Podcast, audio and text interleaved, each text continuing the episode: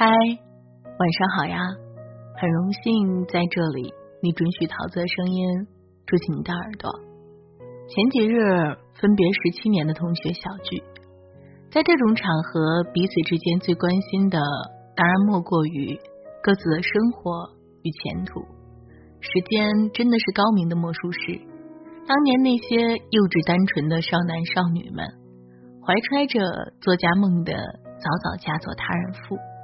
发誓要做个好老师的，成了个体户；自命不凡，成了流水线上的工人。在时间的背后，我们各自安其命，各奔前程。坤来自临县，长得帅气，高高大大的样子，却是当年班上出了名的调皮鬼，抽烟、喝酒、打架、早恋。和街上的小混混称兄道弟，成绩并不出色。他来自县城，对于我们这些贫穷山村的孩子来说，套用现在流行的话，无疑是个有钱人。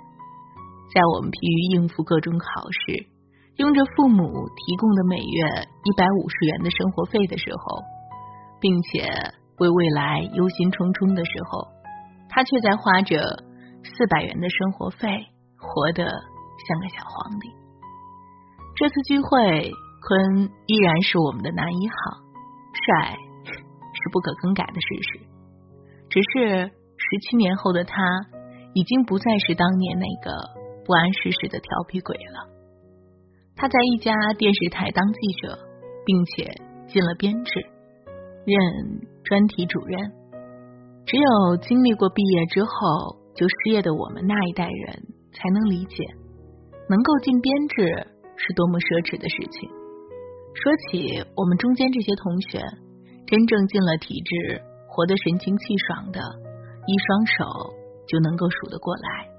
很多像我这样十多年来不断的辗转于各个机关、事业单位，从一家企业进入另一家企业，资历不够，经验不够，学历不够。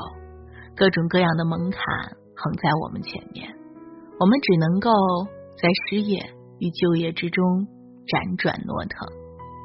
酒酣之际，就有人调侃道：“宽，你当年是怎么考进电视台的？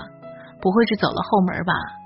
坤也不恼，只是淡淡的说：“他是从三十二名应试中以笔试成绩第一名的成绩进去的。”然后在他有一搭无一搭的闲聊中。我们才知道，他的那段路程其实走的和我们一样辛苦。他先是做过保安，给人开过小车，当过移动公司市场部经理，做过五年的电视台临时工，自修大学文凭，半夜三更的爬起来写专题片儿弄稿件，无数个夜里做梦都是电视台的脚本安排，一个镜头的拍摄角度。拿着别人几分之一的薪水，结婚之后不敢要小孩，偶尔听闻临县电视台招聘正式的记者，他毅然去报名参加考试，考上了又忍受多年的两地分居。因为我同样有过在电视台任编辑的经历，听闻当年连篇作文 都写不出牛头对不上马嘴的他。也要负责所有稿件的撰写、排版，瞬间就明白了坤的辛苦。那些年在电视台，我常常是回家先倒头就睡，然后凌晨三点多在闹钟声里起来写稿子。东方刚露出鱼肚白，第一稿才写完，然后便是红着兔子一样的眼睛去上班。我自认为自己还是有些文字功底的，但那几年的电视台工作让我活得憔悴不堪。再想想坤在另外一个地方，同样在青春的日子里忍受着岁月给予的煎熬，便会明白辛苦的意义。我们总是关于世俗的惯例去套用每一个人的成功，其实辛苦都是在别人的笑容背后。在我们看不到的地方，坤笑着说：“这些年刺眼的白发是他自己看得见的收获，那都是半夜挑灯夜读熬出来的。我们总是觉得时运不济，怀才不遇，没有当官发财的好父母送自己一程，没有乐于助人的伯乐拉自己一把。于是我们大多数人一路成长，一路抱怨，一路哼哼唧唧，硬生生的将明眸皓齿长成了一张苦瓜脸，然后转眼青春就没了。我们又开始感叹。应该在年轻的时候更努力一些，可是还有什么用呢？青春是最容易走丢的。如果你现在过得不太好，那么一定是你当年的辛苦还不够。所以，信老天宽容，从这一秒开始觉醒吧，也为时未晚呢。晚安，亲爱的你，我是桃子。不论你昨天发生了什么，今天遇到了什么，明天又将会怎样？每晚桃子都会在这里陪你哦。晚安，亲爱的你，明晚见。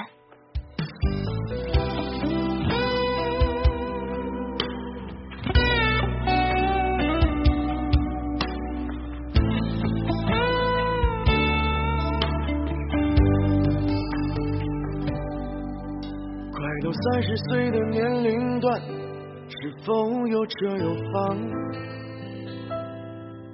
生活一天又一天，你是否彷徨？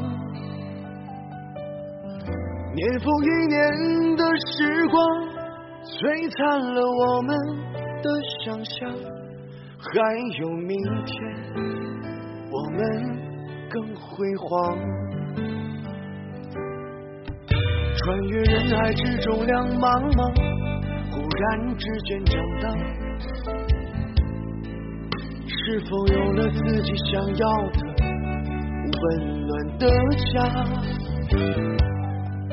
经历风雨挫折和打击，我们渐渐的变老了，男人的青春悄悄的走了。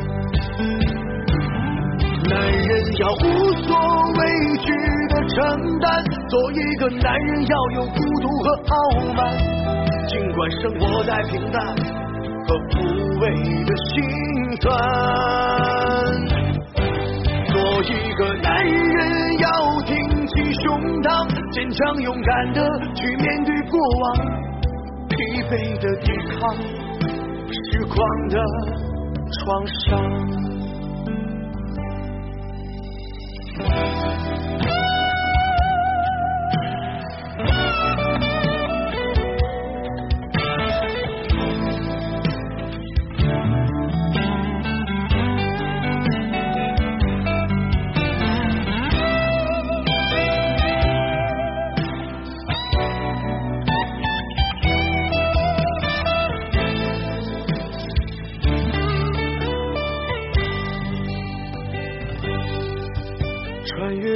之中两茫茫，忽然之间长大，是否有了自己想要的温暖的家？经历风雨挫折和打击，我们渐渐的变老了，男人的青春悄悄的走了。男人要无所畏惧的承担，做一个男人要有孤独和傲慢。尽管生活再平淡和无味的心酸，做一个男人要挺起胸膛，坚强勇敢的去面对过往，疲惫的抵抗时光的创伤。男人要无所畏惧的承担，做一个男人要有孤独和傲慢。尽管生活再平淡和无味的心酸，做一个男人要挺起胸膛，坚强勇敢的去面对过往，疲惫的抵抗。时光的创伤。Lord.